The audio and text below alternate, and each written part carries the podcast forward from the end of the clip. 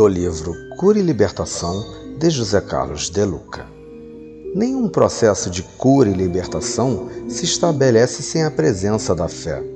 É preciso, primeiramente, ter fé na vida, isto é, ter a certeza de que a vida sempre está ao nosso lado.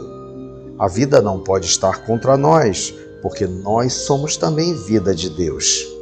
Quando nossas expectativas não são atendidas, quando as coisas não ocorrem como nós gostaríamos, não podemos pensar que a vida esteja contra nós.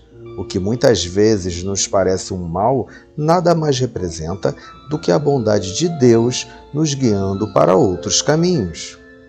Na oração do Pai Nosso, dizemos a Deus: Senhor, seja feita a Sua vontade. Mas brigamos com Deus quando a nossa vontade não é atendida.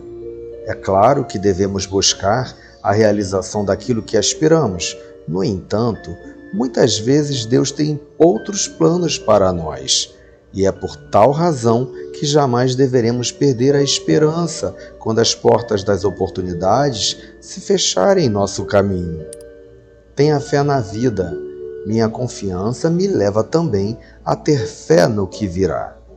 Hoje, a situação pode não ser favorável, mas eu tenho fé que logo mais tudo há de melhorar.